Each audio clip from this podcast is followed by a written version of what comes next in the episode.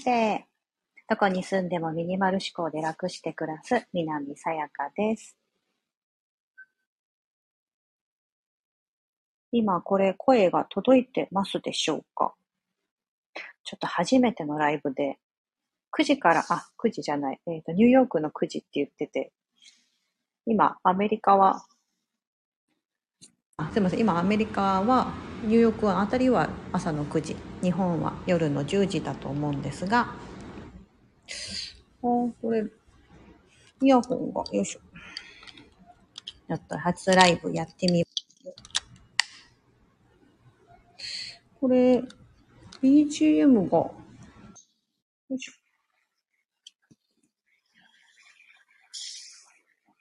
あ、でも繋がってないな。まあいいや。今、私の声聞こえてますでしょうか？もしあれでしたら、あの、コメントで聞こえてますか？何かお話ししていただければ。聞こえてないのかな？あ、ありがとうございます。ヤシノッキーさん、ヤシノッキールイさん、聞こえてます。ありがとうございます。はじめまして。今日は暮らしのことということで、ほんと15分ぐらいなんですけど、ちょっと朝バタバタですが、時間が取れたので、初めてお話ししてみようと思います。今、アメリカのニューヨーク、まあ、本当はお隣のニュージャージ、ニュージャージー州なんですが、ちょっとニュージャージーって少しマイナーなので、ニューヨークって大丈夫です。すぐ、すぐ、もう川を挟んだ向こう側にニューヨークが見えてますので、そこに今、住んでいる南さやかと申します。アメリカで整理収納アドバイザーをしながらミニマリストとしてインスタグラムを中心になんかいろんなことを配信しております。はじめまして。ヤシノッキーさんってお聞きし、あの、お呼びしていいのかな？はじめまして。ご視聴いただきありがとうございます。なんか初ライブなので、なんかちょっとどういう感じでやるのかよく分かっておらず、インスタグラムは結構利用してるので、昨日もちょっとライブしたりしてたんですけども、はい。あ、いつもインスタ拝見しております。マジですか？ありがとうございます。えー、ありがとうございます。そうですよね。インスタグラムからあの来ていただける方もいて、でもあの、このスタンド FM 自体が日本のアプリケーション、日本がから発祥したアプリケーションで、海外にですね、あまり認知がなくてですね、あの、私も初めて、あの、知ったのはいつだったかななんかあの、同じ整理収納アドバイザーの方が、このアプリケーション、まあ、スタンド FM も配信されてたので知ってたんですけども、あの、なんかこっちだとあんまりみんなラウンドできないのかなとか、あんまりメジャーじゃなく、ポッドキャストの方がね、あの結構メジャーで、音声配信だとそちらを使ってたり、以前はあのね、一世を風靡したクラブハウスですよね。あ、私もスタイフたまにやるんです。そうなんですね、足のキーさん。わー、すごい。嬉しいです。こうやっておなんかこうね、お話できるのってなかなかこう、ないので、いつもフォローいただいてる方とこうやってダイレクトになんか会話をするって言ったらいいんですかね。ないので、非常に嬉しいです。クラブハウスも懐かしいですよね。今日はちょっと暮らしのことをということで、今日はニューヨークはすごく今朝いい天気です。まあ、少し曇ってるかな。でもあの、日本に比べて雨がすごく少ないので、乾燥してるというか、湿度が、まあ、夏場の今ですけど、5、60%家の中でもしちょっとエアコンとかつけたら本当に30%とか40%ぐらいになるぐらいの。あ、にゃーにゃーさん。じゃ、違う。にーにーにゃーさん。こんばんは。こちらはちょっとおはようございますなんですが、はじめまして。ご視聴いただきありがとうございます。初めてなので、なんかちょっとゆるっとお話ししていこうと思ってます。暮らしのことをちょっと発信したり、えっ、ー、と、一応ミニマリスト自称ですけど、結構物持ってますが でも夏服は私は6着で過ごすとか、自分のものに関しては非常に少ないもので生活しているので、自分では自称ミニマリストって言って発信しております。家族5人いますけど、いろんなもの手放して結構スッキリ暮らせてるかなというふうに思っています。皆さんどうですか？暮らしは楽しんでいらっしゃいますか？毎日の暮らし。あ、あきにさん、こんばんは。嬉しい。ありがとうございます。私も最近始めました。うん、そうなんですね。なんか皆さんそうですね、スタンド FM って2年ぐらいですよね。ここ2年ぐらいで、あのー、ね、音声配信アプリとして。私このすごくいいなと思ってるのがフォロワー数が見えないとか、フォローしてる数が見えないとか、なんかそういうスタンド FM のこの優しさというか、これが多分これから皆さんのみみ多分今までみんなが求めていたことだと思うんですよね本当にあヤシノッキーさんそうですね私も断捨離頑張りますそうなんですそうなんです。なんかあの本当ゆるりと自分が心地いい暮らしになるようにしていただければ全然そう焦らずゆっくりでいいと思ってます。私も本当そうです。なんかだんだんだんだん物が減ってきてまだまだこれから進化できると思ってて。暮らしって本当毎日のアップデートですよね、うん、昨日より今日の暮らしが良くなったらいいなとか昨日より今日の自分が良くなったらいいなっていうのをいつも考えてます。ね一日一日こう年取りますけど知識とか経験とかそういった暮らしのアップデートだったり快適さっていうのはどんどんどんどん年を増すごとに私は非常にこういい暮らしになっていい人間性と人格になっていくなというふうに感じているので昨日より今日の自分が好きみたいな 本当そんな感じでやれたらなと思ってます。はい。なんかもしご質問とかあれば、ちょっともう本当15分ぐらいなんだと10分ぐらいしたら、はい、あの、終わろうかなと思ってるんですけど、暮らしで結構やっぱり海外生活だと同じようにアメリカとか海外に住まれてる方から、こういう時どうしてますかとか、あの、お風呂で洗い場がないんで、どうやってあの、子供とか赤ちゃんがいる時洗ってましたかとか、そういった本当素朴な疑問、日本では考え、まあその時何もね、起こらなかったような、環境が変わることでのご質問いただいたり、そういった情報をこう共有できたりシェアできたりするのとかってすごくいいなと思ってます私もすごいフォロワーさんにいろんなことを教えてもらえるんですよあニーニーニャーさんうちは引っ越しで大幅な断捨離しました。あ、いいですね。そうそう。私もそうなんですね。そう。そう、引っ越しって本当いい天気で、あの、いいきっかけになりますよね。引っ越しすると、そのお家のまず形が変わるっていうところと、運ぶっていう家から、家に今までずっと置いてあったものを全部運ばなきゃいけないじゃないですか。家具からね。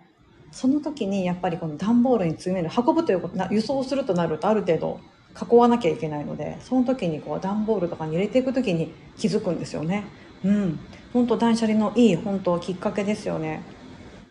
いやだから引っ越し何回も繰り返してる方どちらかというと物が少ないかなと思います。ずっとこう同じ場所にしかも大きなお家でずっと同じ場所に住んでるとやっぱり物って増えがちになると思うんですよね。はい、やっぱりあのどこもどこの国でもそうです。アメリカでも日本でも。やっぱりこうお家を買って大きな一軒家で住んでる方の方が引っ越しを繰り返していつもアパートに住んでますって方に比べれば断然ものが多くて身軽にこうさ次どっか行こうと思った時に行けますかって時なかなか行けないっていうのがあるかなと思うんですけどそこに根をね張って腰を据えるっていうの意味で私はすごくいいなと思いますし皆さんそれぞれあの生活これからの人生の生き過ごし方って変わってくるのでその場所でどんな暮らしをしたいかみたいな。私はこう、どこに住んでもっていうところをすごくモットーとしてるので、次、どこの国に行くかわかんないですし、日本に戻るかもわかんないんですけど、もう本当に1年先がどこに住んでるかわからないような状態をもう何年もやってるんですね。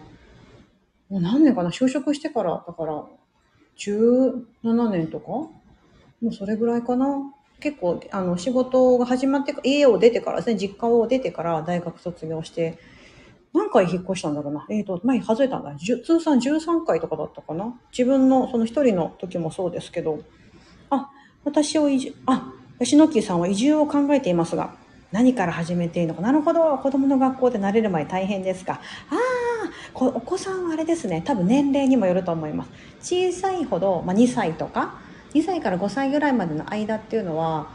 あの、その環境を適応するというか、まだ言葉がそこまで発達してないというところもあって、1、2ヶ月とかすれば多分慣れてくれると思います。そういった、例えばスクールとか行こうとしても。ただ、ある程度言語が発達して思春期に差し掛かるような10歳以上になってからの、もしお子さんがいて移住とかだと、うん、あの、ちょっと初め壁はあるかなと思うんです。よっぽど、あの、そのね、やっぱり個性があるので、お子さんも。私も、あの、うちの子は、どちらかというと引っ込み思案というか、あんまりそう、人見知り、初めの人見知りが結構激しくて、うん、なので、あの、初めは結構やっぱ大変ですね。シンガポールの時はまだちっちゃかったんで、もう無理やり的な感じでしたけど ある程度やっぱり成長してくると本人の意見も尊重しないといけないので、はい、あの子供が行きたい学校っていうのを選んで行かすようにしています。あ、ありがとうございます。えっ、ー、と、ギターさんってお呼びしていいんでしょうか？ギターさん、ギターさん。ギターさん、ありがとうございます。ハートをいただきました。そういうのできるんですね。はあ、なるほど。んどうやってやるんだろう。なるほど。そうなんですね。えー、なんかありますよね。なんかコインとか、は、なんか選べるんですよね。なんか、そうそうそう。へえ、すごい。あ、あ、いえいえ、ヤシノッキーさん、こちらこそありがとうございます。そうですね。移住、移住ってことは海外の移住ですよね、きっと。うんうんうんうん。どこだろう？海外も本当いろんな国によって全然違うんで、シンガポールと私、まあ、アメリカ2カ国しかちょっと経験がないのそこからのことしかお伝えできないんですけどどちらもこう多民族国家ってところが私にとっては非常に良かったです。もしですねなんかこうそういったこう同調するのが苦手だなとか今だと何ですか？HSP 気質って言ったらいいんですかね？どちらかというと。こうなんか完璧主義でとかあのー、こう何かこうやらなきゃいけないこととかあったりとかするとあとその何か求められるとうーってこうなるとかそういう感じであれば海外って日本に比べればもちろん断然自由というか自由がないからこそああ自由だからこそいろんなこうねあの怖いことがあったりとかねすることもありますけどそうそれでどの国かは決めた方がいいのかなと思いますね。うん、アメリカとか今物価高いし、生活していくのは結構大変かもしれない ね。ハワイとかみんな住みたいと、私もハワイだったら住みたいとか思うんですけど、あそこはやっぱりね、観光とやっぱそうみんなが住みたい国なので、外国人が住むのは難しいっていうのがありますよね。うん。そういった暮らしのね、どの暮らしで自分がやっていきたいのかとか、もし南国だったら別に沖縄とかね、そういったところも私はいいなと。石垣島とか竹富島に昔行ったことがあって日本とは思えないような竹富島とか文化でちょっとびっくりしました。ここに住んだらみたいなこと想像しますよね旅行って。あのすごくこう自分にはない価値観というかそこの暮らしを垣間見れてすごい旅行は大好きです。いいなと思います。旅行の計画考えるのは嫌いなんですけどね。めんどくさがり屋で。そういうのはなんか人に任せちゃうし、うん、あのついてくわみたいな感じで結構やっちゃうんですけど。皆さんは計画してますか？旅行とか。今はなかなか行けないですよね。昨日ちょうどちょうどインタインタビューを受ける機会があって日本の20代の若者がパスポートを持ってるパーセンテージが20%ぐらいだということを聞いてちょっとびっくりしました。ええー、と思って。パスポートってといえばね、あの、まあ、海外に行くとき必ず必要になってくるんで、日本国内にいると、身分証明っていうのは他に免許証とかいろんな ID があるので必要ないと思うんですが、海外に行くとき必須になるパスポートっていうものを持ってる人人数、まあ、これ20代って言ってましたけど、彼女は。20%なんだ !2 割のね、若者しか持ってないんだ。2割の子しかこう海外にこう行きたい、または行った、これから行こうと思ってるっていう方がいないってことだと思うんで、うんと思って、なんかこう世界は広いんで、いろんなことを、いろんなところに行ってみると、本当いろんな価値観を感じられて、私はすごくいいなと思っています。ここでも本当、どこに住んでも、なんか言葉の壁とかあると思うんですけど、確かにあるんですよ。ありますし、何言ってるか分かんねえなってことあるんですけど、身振り手振りでも本当片言の英語でもあの生活していく上にはあの本当困らないと思います。うん、なんかどれだけここに在米が長いおばあちゃんみたいな日本人の方がいたんですけど前にあの娘がピアノを習っててその先生は60代ぐらいかなもうずっとアメリカに住んでる。でもまあ私全然ほとんど英語喋れないんだけどねみたいなことを言われてる日本可愛い日本人のおばあちゃんがいたりして。そうなんかだからどういう暮らしをしたいのかなだと思うんですよね。うん。そんななんかね、あの、ベラベラ、こっちの現地の人と喋りたいっていうわけでもなく、たまたまここに移り住んで、なんかここが居心地がいいからそのまま住んでるわぐらいな感じなんですけど、はい。あ、オクピーさん、こんばんは。日本からご視聴いただいてるんですね。ありがとうございます。あの、もう、ちょっと今日は本当軽く初めてのライブなので15分ほどと思ってたので、もうすぐ締めようかなと思うんですんですが、暮らしのことを今日は発信したいなと思っていて、あの、暮らしといってもこう、私は海外に住んでるので、ちょっと、あの、日本とはお家が、形が違ったりとか、まあ、日本でいう例えば、ウォシュレットとか、ないですよ、海外は。もうなんか後付けでつけないと、うん、あの、まず存在しないですし、公共のね、日本だと例えばイオンとか行ってもウォシュレットついてますもんね。ちょっとボタンがいっぱいあって私びっくりしました、本当に。あれ、音姫ってあるじゃないですか。ジャーってこう、あの、音が流れるやつ。あれって英語で書いてたらプライバシーって書いてあって、なるほどと思いました。プライバシーってなんか、あの、新しめのイオンかなんかに行った時に入った時に、英語表記もしてあったんですよね、そこに。通常ってなんか音姫で日本人ってみんなわかると思うんですけど、外国の方からしたらわからないので、プライバシーって書いてあって、子供とか押したら、なんだこの音はってなるのかなと思って海外のね、子供がもしポチって押したいと思うんですけど、なんかそんなことをトイレに行って一時帰国の時に感じました。7月にちょっと日本に帰ったんですけど。うん。なんかあと日本ってやっぱり、あのなんだろうな、かゆいところに手が届くっていうシステムがいろいろありますよね。あの、お湯を、あの、設定しておけば、基本的に蛇口を、お湯の方を開くと、その一定量、一定の温度のお湯が出るじゃないですか。要はそれ以上熱いものが出ないっていうか、危なくないように、50度とかぐらいの、ね、ね、ちょっと厚めのお湯が出ちゃうと子供が怪我しちゃう、やけどしちゃうとかあると思うんですけど、あの、海外ではそういうですね、温度設定されて一定の温度出てくるみたいなことはないので、こうノズルで自分でこう、いい塩梅に調節するっていうのが一般的ですね。うん。どんだけいい物件であったとしても、そういったこうシステムはない。エアコンぐらいですかね、温度設定できるのって。エアコンはさすがにできますけど、うん。でもあの音すごいうるさいですからね、ボーンみたいな感じで、エアコンも。私まだ今結構比較的新しめの物件に住んでるんです。このアパート自体多分建って6年とかそれぐらいしか経ってないと思うんですけど、それでもやっぱりそういう風に、やっぱエアコンの音はそういう音で始まるのね、みたいな風に感じてます。あとなんだろうな、いろいろ違います。やっぱりほら、あの、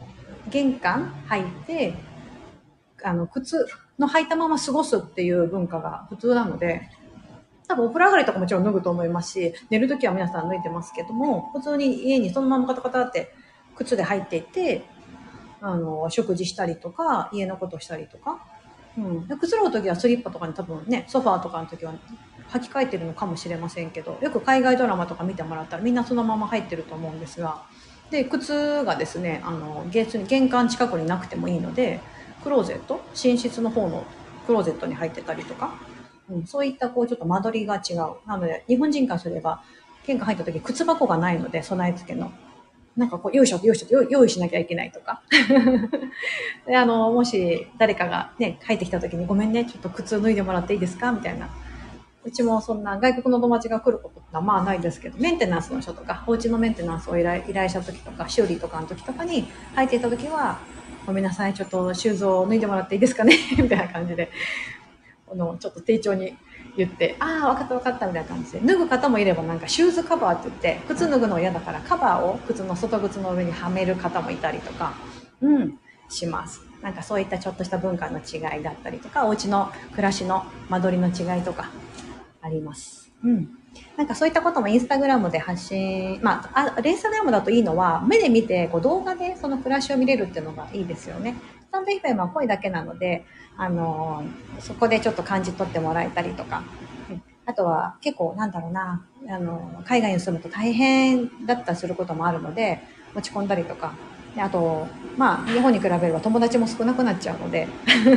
そういった時にちょっと心の拠り所というか、まあ、そういった立場になれたらいいかなとも思ってます。じゃあちょっとこれからも配信毎日続けていこうと思ってますので、よければご視聴いただければと思います。今日いただ来ていただいた皆様ありがとうございました。じゃあこの辺りで失礼いたします。本日も素敵な一日をお過ごしください。これどこから切るんだろう？あ、ありがとうございます。これ皆さんどこから切ったらいいの？あ、違う。これ、ま、ミュート押しちゃった。これ、あ、終了あった。左上に終了ってあった。あ、ありがとうございます。吉野木さん、スコアさんかな。Thank you so much. ありがとうございます。失礼します。